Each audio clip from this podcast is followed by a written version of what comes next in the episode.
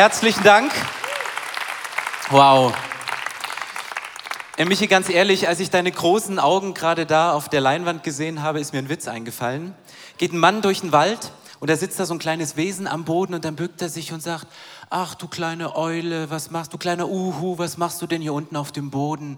Soll ich dir helfen, wieder in den, in den Baum zu kommen? Und dann sagt das kleine Wesen, ich bin kein Uhu, ich bin eine Maus. Sagt, du bist eine Maus? Aber warum hast du dann so große Augen? Ich kacke gerade.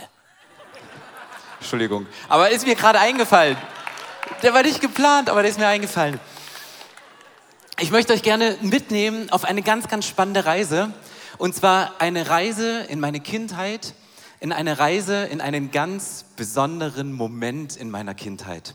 Meine Eltern sind mittlerweile beide Rentner und die besitzen ein schönes, kleines, schnuckeliges Häuschen in der Nähe von der sächsischen Schweiz.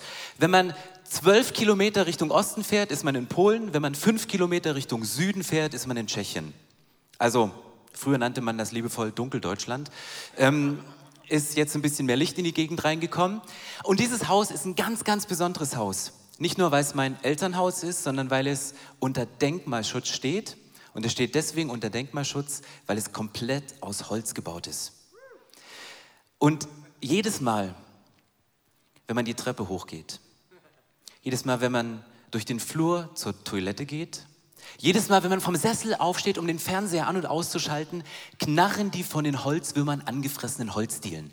Und du lernst als Teenager, wenn du zu spät nach Hause kommst und nicht willst, dass deine Eltern wach werden, lernst du so zu laufen, dass niemand es merkt und deine Eltern nicht wach werden. Das heißt, wenn ich heute irgendwelche komischen Bewegungen auf der Bühne mache, dann ist das keine Krankheit, das ist lang antrainiertes Verhalten aus der Kindheit. Also ich muss mich immer anstrengen, ruhig zu stehen, mich zu fokussieren und beim Thema zu bleiben. Das Haus meiner Eltern ist ein Traum. Und äh, meine Eltern, das müsst ihr vielleicht auch wissen, wir sind sehr äh, gut erzogen worden und wir haben immer um 12 Uhr Mittag gegessen und um 6 Abendbrot gegessen. Keine Minute früher, keine Minute später, oder? Also Schweizer Pünktlichkeit, alles genial, immer auf den Punkt. Ich kriege manchmal die Krise, wenn wir Weihnachten mit unserer Familie nach Hause fahren und wir stehen im Stau oder es ist Glatteis und ich komme nicht weiter und die Uhr kommt langsam gegen 12 Uhr, dann kriege ich eine Panik und meine Frau fragt mich immer, was ist los mit dir, Stefan? Ich so, wir müssen pünktlich sein, sonst gibt's Ärger. Und unser Esszimmer, das Haus war recht klein, war unter dem Dachgeschoss, unter der Dachschräge.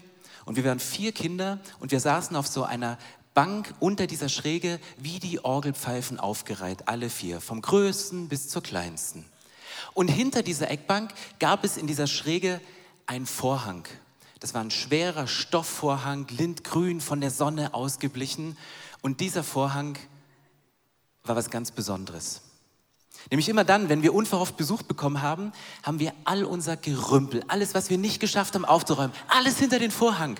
Wenn ich was nicht geschafft habe zu essen oder wenn es mir nicht geschmeckt hat, hinter den Vorhang. Das heißt, das war unsere private Brockenstube da hinten. Da flog alles hin, was du nicht mehr gebrauchen konntest. Und es war natürlich auch ein Abenteuer, weil ich habe es geliebt, mich als Kind dort hinten zu verkriechen.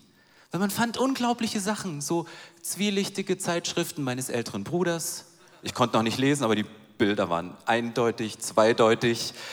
Und meine Eltern dachten, dieser Vorhang ist das ideale Versteck für Weihnachts- und Geburtstagsgeschenke für unseren Sohn. Und deswegen war es doppelt cool, dahinter zu gehen, weil manchmal musste man ein bisschen Gerümpel beiseite räumen, um an die Geschenke ranzukommen. Und ich habe es geliebt, als Kind mich hinter diesem Vorhang zu verstecken und ich hatte als Kind einen immer wiederkehrenden Traum. Die Enge, die ich durch die Erziehung und auch durch religiöses Umfeld, in dem ich groß geworden bin, erlebt habe, hat sich in diesem Traum verwandelt in eine Weite. Ich habe es geliebt, mich hinter diesem Vorhang zurückzuziehen mit einer kleinen Taschenlampe, habe die Augen zugemacht und habe davon geträumt, in einen Raum einzutreten, voll gleisem hellen Licht, mit einer bombastischen Akustik, nicht endend. Und ich konnte reingehen und ich konnte mich frank und frei in diesem Raum bewegen. Und ich saß da oft als kleines Kind, habe geträumt, umgeben von Geschenken und Gerümpel. Und ganz ehrlich, wann immer ich jetzt noch im Alter von 45 Jahren zu meinen Eltern fahre, ich finde immer einen Moment, wo ich noch mal ganz allein unter das Dach gehe, ganz heimlich gucke, ob die Dielen immer noch an denselben Stellen knarren oder ob die Holzwürmer sich schon vorangefressen haben. Und manchmal sitze ich drin und träume auch als Erwachsener, ob es da nicht vielleicht noch das ein oder andere vergessene Geschenk gibt, was dann noch für mich liegt und was ich jetzt noch auspacken kann. Und ich glaube, dass du ein Geschenk hast, dass Gott ein Geschenk für dich vorbereitet hat und es dir schon gegeben hat, aber es noch nicht ausgepackt ist. Und deswegen ist das Thema für meine Message heute, beschütze das Allerheiligste in dir. Beschütze das Allerheiligste in dir. Es gibt so etwas wie ein Allerheiligstes. Und meine Frage ist, was ist dein Allerheiligstes? Was würdest du über alles beschützen? Wo würdest du alles für geben, dass, dass da niemand ran kann? Welchen Traum hat Gott in dein Leben hineingelegt, von dem du dir wünschst, dass er sich endlich entfaltet?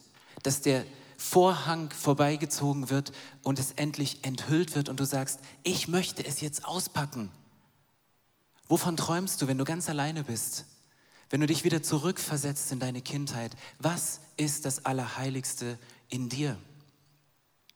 Ich habe euch ein paar Geschichten mitgebracht, um deutlich zu machen, dass das Allerheiligste nicht irgendwie ein kleines, fragiles Stückchen deines Lebens ist, sondern dass sich diese Sachen zu etwas bombastisch Großem in deinem Leben entwickeln und entfalten können.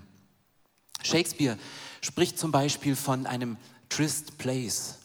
Das verarbeitet er immer wieder in seiner Literatur und es ist Trist Place ist so ein Ort, wo sich Liebende treffen, so der geheime Ort. Wo sie, wenn sie lange Zeit getrennt worden waren, wissen, da treffe ich mein Gegenüber, da ziehen wir uns zurück, da sind nur wir zwei zusammen. Der verlorene Sohn sitzt in der größten Krise seines Lebens, hat Bockmist gebaut, umgeben von dem ganzen Gerümpel, was er in den letzten Jahren angehäuft hat. Und wohin geht er? Er geht zurück zum Haus des Vaters. Für ihn war das Vaterhaus genauso ein Ort, wo er wusste, dort bin ich geliebt, einfach nur, weil ich Sohn bin, unabhängig von dem, was passiert ist. Aber er wusste, dass sein Vater über die Jahre, wo er zu Hause gelebt hat, diesen Ort geschaffen hat, wo er da sein konnte, einfach nur als Sohn, ohne Bedingung, ohne Leistung. Von Maria, der Mutter von Jesus, wird in der Bibel gesagt, da gibt es so einen ganz kleinen Satz in Lukas 2, da steht, sie bewahrte alles in ihrem Herzen. Maria, die sehr überraschenderweise mit der Geburt von ihrem Jesus konfrontiert wurde durch diesen Engel und dessen Leben auch auf sehr nicht schöne und spektakuläre Weise geendet hat. Diese Frau wusste, ich bewahre das, was mein Sohn mir sagt. Wann immer ich in seinen Predigten sitze, wann immer er mir etwas übermittelt, sie bewahrte es in ihrem Herzen. Und es gab ihr die Kraft, diesen schrecklichen Moment am Ende des Lebens von Jesus auszuhalten. Die Verheißung, die Worte von Jesus war das Einzige, was sie in ihrem Herzen zuließ. Josua im Alten Testament, kurz vor der Einnahme von Jericho, kriegt von Gott ein Versprechen und Gott sagt, ich schenke dir den Sieg, ihr werdet die Stadt einnehmen, die Mauern werden fallen, ich gebe euch das verheißene Land. Gott gibt ihm einen ganzen Katalog, dass er siegreich, dass er erfolgreich sein wird. Und was macht Josua dann? Wenn Josua Stefan gewesen wäre, wäre er zu seinem Staff gegangen, hätte gesagt, wir werden es schaffen, ich habe den Sieg, wir kommen durch. Chaka, go on. Er sagt nichts davon. Josua gibt seinem Volk, seinen Mitarbeitern nur einen Marschbefehl. Nehmt die Bundeslade und lauft drumrum. Und nochmal und nochmal. Ich glaube, die Leute, wenn die abends nach Hause gekommen sind und, und, ihre Mütter gefragt haben, ja, was habt ihr heute den ganzen Tag gemacht? Ja, wir haben die Bundeslade getragen und und ja, die Leute haben gelacht. Und ja, wir sind gelaufen. Warum? Ja, Josua hat gesagt, wir sollen laufen. Dein Allerheiligstes musst du nicht immer aussprechen. Musst du nicht immer vor dir hertragen, musst du nicht immer posten. Josua hat es eine Autorität gegeben, obwohl er diese Verheißung nur für sich in seinem Inneren beschützte und bewahrte und nur einen Ausführungsbefehl gegeben hat. Aber dass er diese Verheißung im Innersten hatte, das gab ihm die Autorität, das gab ihm die Vollmacht, das gab ihm in dem Moment, wo er es ausgesprochen hat, die Power, dass das Volk auch stupide Anweisungen ihres Leiters befolgt haben. Und das hätten sie nicht gemacht, wenn er so ein Hü und Hot gewesen wäre. Aber er hatte diese Verheißung ganz tief in sich und es gab ihm diese Autorität, es gab ihm diese Vollmacht. Und aus dem Grund bin ich heute hier, um dich an deine Berufung zu erinnern, dein Allerheiligstes zu beschützen. Und warum kann ich das sagen? Weil Jesus hat ein Wort für dich heute. Johannes 14, Vers 1 steht, lasst euch durch nichts in eurem Glauben erschüttern, sagte Jesus zu seinen Jüngern, vertraut auf Gott und vertraut auf mich. Lasst euch durch nichts in eurem Glauben erschüttern. Lasst euch durch nichts erschüttern, sondern vertraut auf Gott und vertraut auf mich.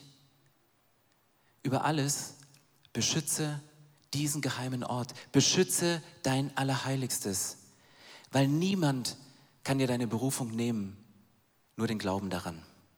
Niemand kann dir deine Berufung nehmen, nur den Glauben daran.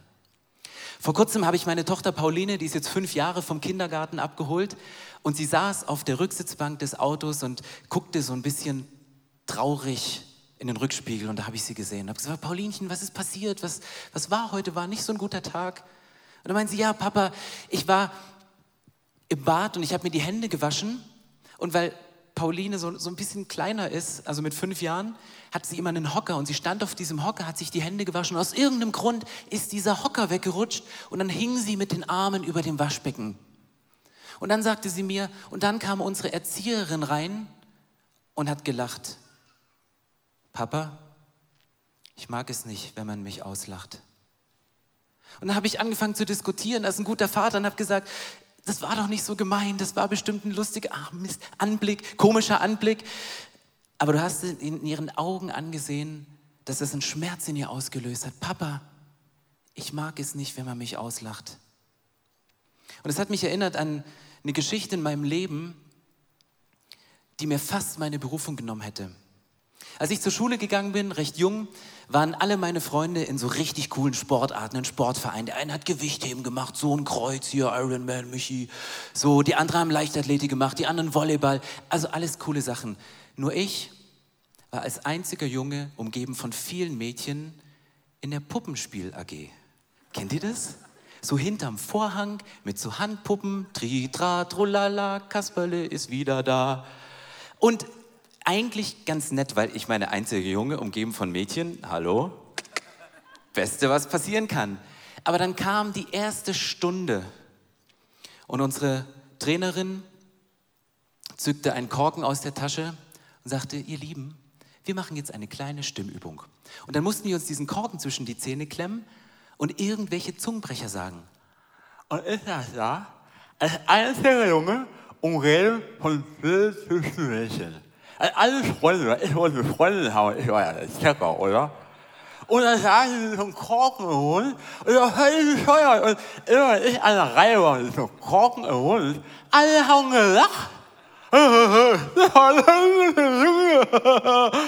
Und, alle und es fühlte sich in diesem Moment nicht gut an, ausgelacht zu werden. Und dann kam es zur Rollenverteilung. Ich wäre so gerne der König gewesen, der mit einer tiefen, sonoren Stimme, mit dem Zepter in der Hand, mit einer Autorität und mit einer Vollmacht Dinge ins Leben spricht und über die Leinwand geht. Welche Rolle hatte ich? Die des Kaspers. Nicht der Frosch, der Kasper. Weil meine beste Freundin Manuela war der König, weil sie hatte damals die tiefere Stimme. Und wieder haben alle gelacht und ich liebe es nicht, ausgelacht zu werden. Und es hat sich wie ein Muster durch mein Leben gezogen.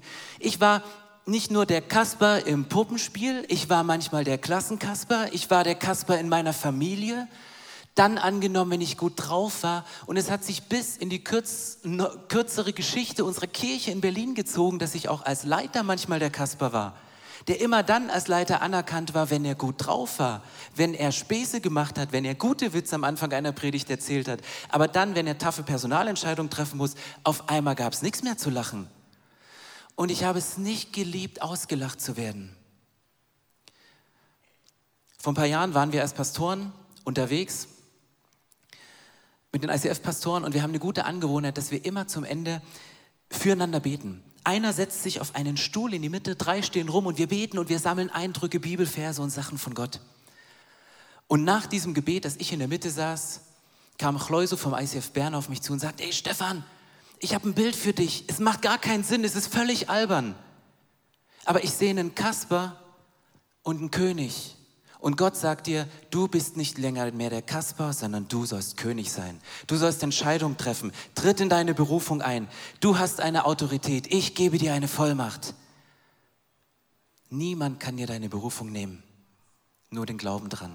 Und manchmal braucht es Männer, die für dich beten, Frauen, die für dich einstehen, Prediger, Predigerinnen, die etwas predigen, um dich an deine Berufung zu erinnern. Mein Leben ging voran und ich war Teenager und wurde als Teenager in das Zimmer der Direktorin in der großen Pause gerufen. Und auch das ist nicht cool, wenn du als Teenager ins Direktorzimmer gerufen wirst. Und ich kam da rein, wirklich so klein Stefan, und da saß unsere Direktorin an einem riesengroßen Eichenschreibtisch, also alles von ihr, weil echte Sachen gab es im Osten damals nicht. Riesen Eichenschreibtisch, streng nach hinten gekämmtes Haar, Bluse bis hier oben zugeknöpft und links und rechts von diesem Schreibtisch standen Offiziere der Nationalen Volksarmee der Deutschen Demokratischen Republik. Und dann schaute sie mir tief in die Augen und sagt, Stefan, wir sehen Führungspotenzial in dir. Kannst du dir vorstellen, 30 Jahre der Deutschen Demokratischen Republik als Offizier zu dienen? Und ich sagte, nein. Also nicht mit dieser Leichtigkeit. Ich hätte es mir gewünscht, dass ich es mit dieser Leichtigkeit gesagt hätte. Konnte ich nicht. Aus Angst vor den Folgen. Hätte ich Ja gesagt, hätte ich Angst vor den Folgen meines doch etwas strengeren und konservativeren Vaters, der gesagt hat, wie kannst du nur, wenn ich Nein sage, Angst vor der Entscheidung der Direktorin, dass ich vielleicht doch dann nicht die Ausbildung machen kann.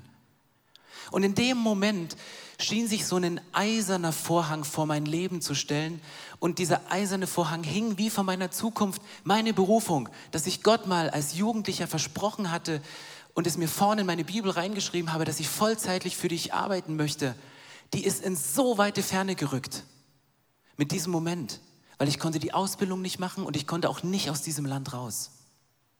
Und dann kam dieser Moment 1989, als die Mauer, der eiserne Vorhang fiel. Und wisst ihr, was meine erste Reise war? Es war eine Reise in die Schweiz. Warum? Weil ein Mann, der hier in der Nähe groß geworden ist, man nennt ihn Heinz Struppler, hat auf einmal erkannt, da kommen Deutsche, da kommen Menschen, die frisch sind. Ich lade sie ein für 50 Stutz, was damals ein Geschenk war, für drei Wochen in die Schweiz zu kommen. Eine Woche in Walzenhausen an einer Bibelschule eine Ausbildung zu machen, um unkonventionell von Jesus zu erzählen und dann zwei Wochen im Tessin von diesem Jesus zu schwärmen und von diesem Jesus zu erzählen. Mein erster Auslandsaufenthalt, nachdem der eiserne Vorhang gefallen ist. Niemand kann dir deine Berufung nehmen, nur den Glauben dran. Und ich habe ihn so manches Mal verloren. Manchmal, weil Dinge von außen kamen, weil Menschen gelacht haben, manchmal, weil sich Systeme gegen mich gerichtet haben und manchmal, weil es nur das eigene Gefühl, was immer wieder hochkam, an Selbstzweifel. Du bist kein guter Leiter, du bist kein guter Pastor, du bist kein guter Prediger, du bist kein... Kennst du diese Sätze? Dinge von außen, Dinge von innen, eigene Gefühle, die sich manchmal gegen dich richten. Was sagt die Bibel? Lasst euch durch nichts in eurem Glauben erschüttern. Vertraut auf Gott und vertraut auf mich. In dem Moment, wo du zweifelst, den Glauben wiederherzustellen, das ist die große Herausforderung. Ich habe euch ein Bild mitgebracht, ein Bild von einem Schiff und möchte euch eine Frage stellen. Wann sinken Schiffe? Schiffe sinken nicht, wenn ein großer Sturm um dieses Schiff tobt. Schiffe sinken nicht, wenn das Wasser zu kalt ist. Schiffe sinken nicht, wenn, de, wenn eine Ölschicht auf dem Wasser ist und das ganze Wasser kontaminiert ist. Schiffe sinken dann, wenn das, was außerhalb des Bootes ist, in das Innerste des Bootes vordringt. Sie sinken dann, wenn das, was von außen kommt, in das Innere hervordringt. Und zu oft habe ich Kritik, Lachen, belächelt werden so tief in mein Herz gelassen, dass fast meine Berufung mitgesunken wäre und auf Grund gegangen wäre und ich nicht den Weg bis zum Ende gegangen wäre. Aber niemand kann dir deine Berufung nehmen, nur den Glauben daran. Und deswegen lass Dinge nicht zu, dass sie in dich eindringen. Ich habe vor Jahren mal in einer unserer Location gepredigt und ich gehe auf die Bühne und vollmächtig, dachte ich, und als ich den ersten Satz, so den Zielgedanken meiner Predigt formuliert hatte, saß da hinten ein Typ, Locken, Ray-Ban-Brille, stand auf, fluchend verließ den Raum und ich weiß nicht, was er geflucht hat. Alle haben es verstanden, nur ich nicht, weil ich habe irgendwie so. Hä? das ging so tief, wo ich dachte, das kann doch nicht sein. Und jedes Mal, wenn ich dort gepredigt habe und er saß wieder da hinten, war ich völlig verunsichert, wie so ein Mäuschen mit großen Augen, was dann irgendwie saß. Ich dachte, oh, was mache ich jetzt falsch? Und es hat sich so, ich habe mich so reingesteigert, dass immer, wenn ich Menschen mit Locken und so einer Ray-Ban-Brille gesehen habe, dachte ich, hup, die sind gegen mich. Das heißt, warte mal, Ray-Ban, Ray-Ban, Ray-Ban, Ray-Ban, Ray-Ban. Oh, oh, es sind aber einige hier. Und es hat Jahre gedauert, ehe ich die Sache aufgearbeitet habe, ehe ich mit, ich mit Menschen über die Dinge gesprochen habe, um das, was mich innerlich vergiftet hat, wieder rauszuholen. Deswegen lass nicht zu, dass Dinge dich von innen vergiften, weil das macht dich kaputt. Als Nelson Mandela nach Jahren, in dem er unschuldig im Gefängnis saß, entlassen wurde und man ihn fragte, warum bist du so gechillt, sage ich mal im Neudeutsch, sagte, sich zu ärgern ist genauso, als wenn du Gift trinken würdest in der Hoffnung, dass deine Feinde dran sterben.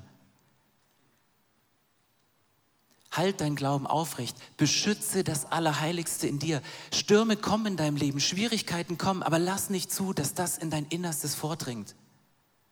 Paulus war unterwegs, immer im Namen des Herrn. Er hatte eine Berufung. Er war im Gefängnis, er wurde gefoltert, dann wurde er von dem Gefängnis, sollte er in ein anderes Land versetzt werden. Er war auf dem Schiff, dieses Schiff kam in den Sturm, dieses Sturm brach und er hatte alles erlebt bis diesem Zeitpunkt. Die ganze Crew konnte sich gerade noch so retten, um ans Ufer zu kommen. Und dann stehen sie an diesem Ufer und machen sich ein Feuer und er steht noch da mit seinen triefenden Klamotten und alles tropft runter und du atmest gerade mal durch in deinem Leben und denkst, ich bin durch.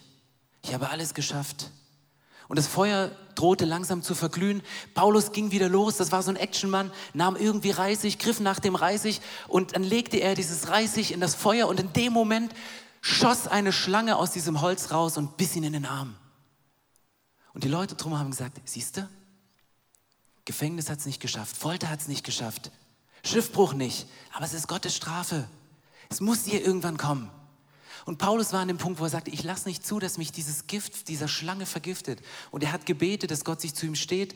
Und dann wandelte die Sicht der Leute, weil Paulus sagte, ich lasse es nicht zu, dass die Umstände, Gefängnis, Folter, Schiffbruch, selbst böse Tiere, die sich gegen mich richten, dass die mir etwas nehmen von meiner Berufung. Lasst euch durch nichts in eurem Glauben erschüttern. Vertraut auf Gott. Weil niemand kann dir deine Berufung nehmen, nur den Glauben dran.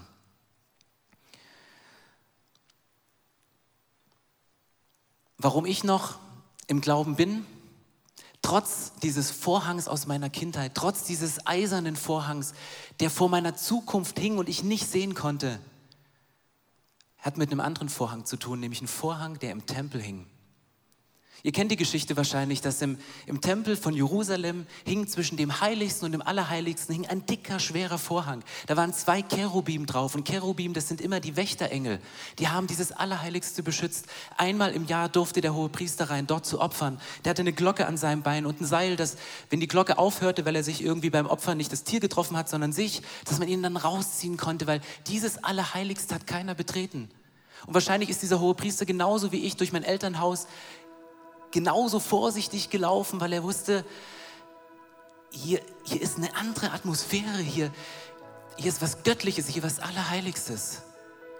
Und dann steht in der Bibel in Markus 15, Vers 38, rund um die Kreuzigungsgeschichte von Jesus, da zerriss der Vorhang des Tempels von oben nach unten in zwei. Was hatte der hohe Priester für eine Aufgabe? Eine ähnliche Aufgabe, wie ich damals hinter dem Vorhang in meinem Esszimmer erlebt habe. Der hohe Priester kümmerte sich um das Gerümpel der Menschheit.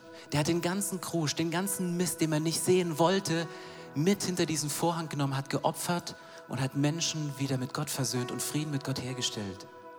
Und er kam wieder zurück mit Geschenken, mit Offenbarungen von Gott, mit Geschichten, die er in den nächsten Predigten verarbeitet hat, mit Stories, die Menschen aufgebaut haben, mit Stories, die den Glauben wieder aufblühen ließen in ihrem Leben, dass sie wieder an ihre Berufung glauben konnten. Das war der Job des hohen Priesters. Und dieser Vorhang zerriss. Heute ist unser Job nicht, vorsichtig Vorhänge in unserem Leben zur Seite zu ziehen, sondern wieder auf die Kraft von Jesus zu vertrauen, dass er diesen Vorhang von oben bis unten mit seiner Kraft zerreißt. Weil damals war die Angst da, dass die Dinge, die die Menschen getan haben, dass sie das Allerheiligste entwürdigen konnten durch das, was sie gemacht haben. Es gibt nichts, was du gemacht hast, was das Allerheiligste von Gott entwürdigen konnte. Aber mit diesem Vorhang setzt Jesus ein Statement und sagt, ich kann selbst das Unwürdigste heiligen. Ich kann einen Kasper gebrauchen, um vollmächtige Dinge auszusprechen. Ich kann dein Leben gebrauchen, obwohl sich dieser Vorhang, auch wenn er mittlerweile verblasst und verblichen ist aus deiner Kindheit, ich kann ihn zerreißen. Ich kann einen eisernen Vorhang von oben bis unten zerreißen, weil ich habe die Kraft dazu. Das habe ich damals bewiesen.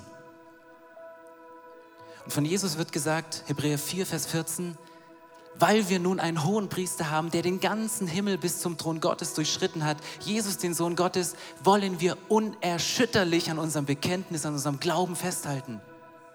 Lass dich nicht durch nichts in deinem Glauben erschüttern. Weil warum kannst du unerschütterlich sein? Weil Jesus, der hohe Priester, ist nicht nur in das Allerheiligste gegangen, ist nicht nur durch das Allerheiligste gegangen. Hier steht, er hat den gesamten Himmel durchschritten bis zum Thron Gottes.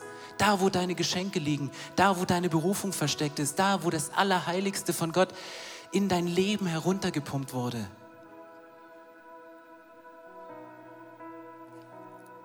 Und manchmal ist es gut, diesen Vorhang anzugucken, im Vertrauen auf Gott zu sagen, Gott, reiß es auf. Ich bitte dich um das aufzureißen und mal einen Blick auf das Gerümpel zu werfen.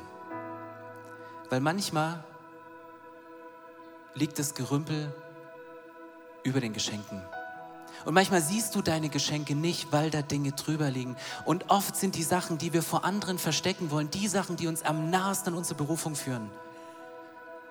Oft sind die Sachen, die uns peinlich sind vor anderen, das sind die Sachen, die uns in unsere Berufung hineinführen. Und deswegen gibt es noch einen Satz in der Bibel, den ich euch mitgeben möchte heute. Der steht zwei Kapitel weiter von dem Vers, wo Jesus seinen Jüngern sagt, lasst euch durch nichts in eurem Glauben erschüttern. Zwei Kapitel später dasselbe Thema und du denkst, Jesus, sind dir die Predigtthemen ausgegangen oder haben deine Jünger immer noch nicht kapiert? Da kommt Johannes 16 erstmal eine ganze Abhandlung. Liebe Jünger, all diese Sachen werden passieren, all die Schwierigkeiten werdet ihr haben. Damit werdet ihr konfrontiert werden. Aber sagt, ich gebe euch einen Ausweg, weil ihr müsst wissen, dass es kommt. Aber ihr könnt da durchgehen. Geht den Weg mit Jesus bis zum Ende. Geht mit zum Thron Gottes, weil da liegt was für euch. Johannes 16, Vers 12 ist die Lösung von Jesus, die er seinen Jüngern mitgibt. Er sagt, ich hätte euch noch so viel zu sagen. Ich hätte euch noch so viel zu sagen. Ich könnte noch 30 Minuten weiter predigen und noch ein paar Offenbarungen freisprechen. Jesus sagt, ich hätte euch noch so viel zu sagen. Aber ihr werdet jetzt überfordert. Wenn ich euch jetzt alles sagen würde, was ich mit eurem Leben vorhabe, was ich in euer Allerheiligstes reingelegt habe, was meine Berufung für dein Leben ist, es würde euch wegblasen, es würde euch maßlos überfordern. Aber wenn der Helfer kommt, der Geist der Wahrheit, wird er euch zum vollen Verständnis der Wahrheit führen. Jesus sagt, ich gebe euch einen Geist. Und dieser Geist, dieser Heilige Geist, der kommt in euch rein. Den packe ich in euer Allerheiligstes. Und der wird euch Schritt für Schritt in die Wahrheit führen. Er wird euch manchmal ganz sensibel durch ein schlechtes Gewissen an Gerümpel im Leben erinnern, zu sagen, hey, geh da mal ran, setz da mal ein Licht drauf, fokussier mal da drauf weil das will ich wegnehmen, damit das Geschenk zum Vorschein kommt.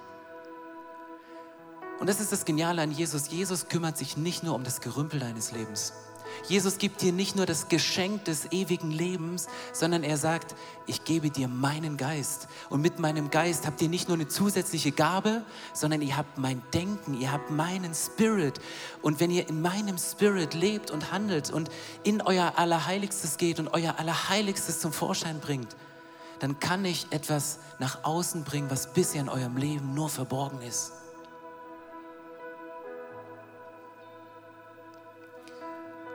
Ich möchte euch einladen, in den nächsten Minuten einen ganz persönlichen Moment für euch zu kreieren. Die Band wird einen Song spielen. Ist einer meiner Lieblingslieder, weil ich in diesem Lied eine Zeile entdeckt habe, die heißt The Hidden Glory of Creation, now revealed in you, our Christ. die versteckte Herrlichkeit von dir, Gott, die du in die Schöpfung hineingelegt hast. Und du bist Schöpfung von Gott, du bist Schöpfung von Gott, du bist Schöpfung von Gott. Es ist etwas von Gottes Heiligkeit in uns hineingelegt. Und es wurde offenbart, es wurde freigelegt durch das, was Jesus hier am Kreuz gemacht hat. Das heißt, das Allerheiligste in dir hat er dir nicht zum Spaß gegeben für die Momente, wo du mal wieder dich besinnst und dich an deine Kindheit zurückerinnerst und an die Vorhänge, die da waren. Oder an die Momente, wo du sagst, ja, ich stehe vor diesem eisernen Vorhang, es richten sich Dinge von außen gegen mich und ich komme wie nicht weiter.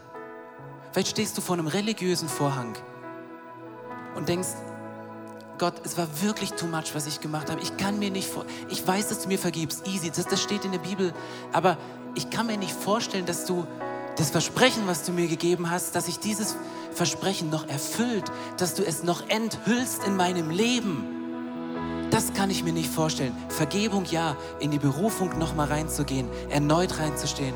Hey Gott, sorry, ich glaube es nicht mehr.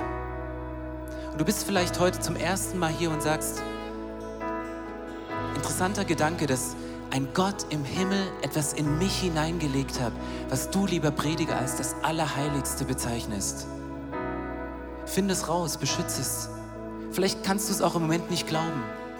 Es kann aber auch sein, dass du 20 Jahre in dieser Kirche bist und du kannst es auch nicht glauben weil du hast schon so oft solche Predigten gehört. Du hast schon so oft dieses Lied gesungen. Du hast schon so oft, bist du aufgestanden in einer Gebetszeit und hast deine Hand gehalten und gesagt, ja, ich steige nochmal ein in meine Berufung. Ich halte an dem Glauben nochmal fest, weil nichts kann mir meine Berufung nehmen, aber den Glauben. Und es ist doch nichts passiert. Geh den Weg mit Jesus bis zum Ende. Jesus ist nicht ein Kurzstreckenläufer. Der würde den Ironman, der heute in Zürich tobt, der würde den bis zum Ende laufen und gleich nochmal und nochmal. Und weil Jesus der, der göttliche Iron Man ist, kann er auch jeden eisernen Vorhang runterreißen. Und Jesus hat die Ausdauer, dir hinterher zu laufen, mit dir eine extra Runde zu gehen, an dem Punkt, wo du falsch abgebogen bist, dir hinterher zu laufen und mit dir wieder auf Spur zu gehen, auf den Thron Gottes. Weil das ist der Ort, wo du sein kannst und dich geborgen fühlst wie der verlorene Sohn beim Vater und weißt, hier bin ich geliebt, weil ich Sohn bin, weil ich angenommen bin. Dann ist kein Problem mehr, über Dinge zu reden, die dich belasten, aber es ist der Ort, wo du deine Geschenke auspacken kannst.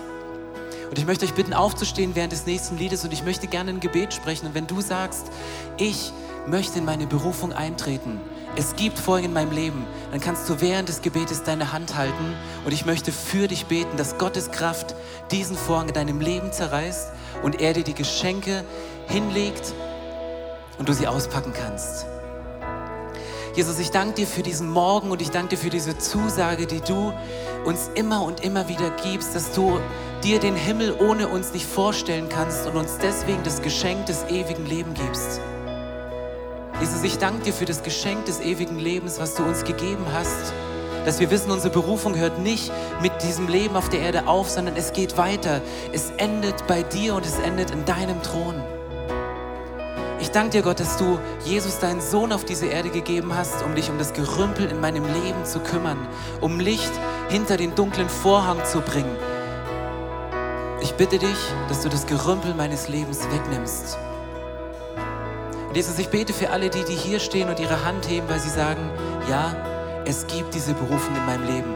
Ich habe dieses Versprechen und ich bete seit Jahren dafür, dass es sich enthüllt, dass es freigelegt wird, dass es offenbart ist, dass es rauskommt. Jesus, ich bete, dass heute der Moment gekommen ist, wo wir aufstehen und wo wir in diese Berufung hineintreten können, unabhängig von unserem Alter, unabhängig von dem, was wir gemacht haben, unabhängig von dem, was in unserem Leben passiert ist und unabhängig von dem, was Menschen über uns gesagt haben und Dingen, die sich gegen uns gerichtet haben. Und Jesus, ich bete um deinen Geist. Nicht als eine Gabe, sondern um den Spirit. Ich bete, dass du mit deinem Geist, mit diesem Denken in uns hineinkommst und wir denken, wie du denkst, handeln, wie du handelst, entscheiden, wie du entscheidest. Wir sind nicht die Kasper dieser Welt, sondern du hast uns zu Königen und zu Königen berufen mit einer Autorität zu entscheiden, mit einer Autorität Dinge auszusprechen, mit einer Autorität Dinge umzusetzen und Dinge zu tun. Und ich spreche das nochmal aus, dass in dem Moment, wo wir diesen Schritt durch den Vorhang in das Allerheiligste gehen und dir unser Leben versprechen, mit dir durchs Leben gehen, dass du bei uns an der Seite bist bis zum Thron und dass uns nichts abhalten kann, unsere Berufung zu leben. Und ich bete um deinen Geist, dass er den Glauben in uns stärkt, diese Berufung wieder festzuhalten und diese Berufung wieder hochzuhalten. Jesus, ich bete das in deinem Namen. Amen.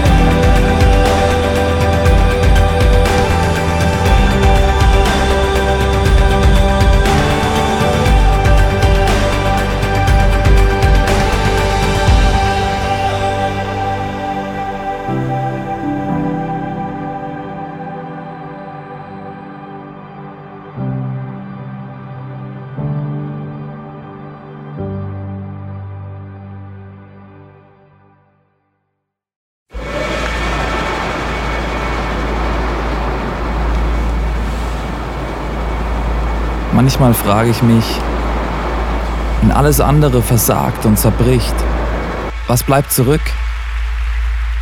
Warum sind wir von überall hierher gekommen? Weil am Ende vom Tag nichts anderes Bestand hat. Wie würde das aussehen? Was wären die Konsequenzen von etwas so Radikalem? Wie würde es aussehen, Jesus tatsächlich zu folgen?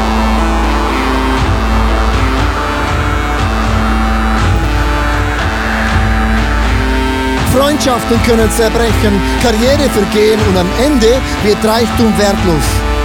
Er weckt einen Durst für Wahrheit, Mitgefühl und Liebe, den nichts auf dieser Welt jemals löschen kann.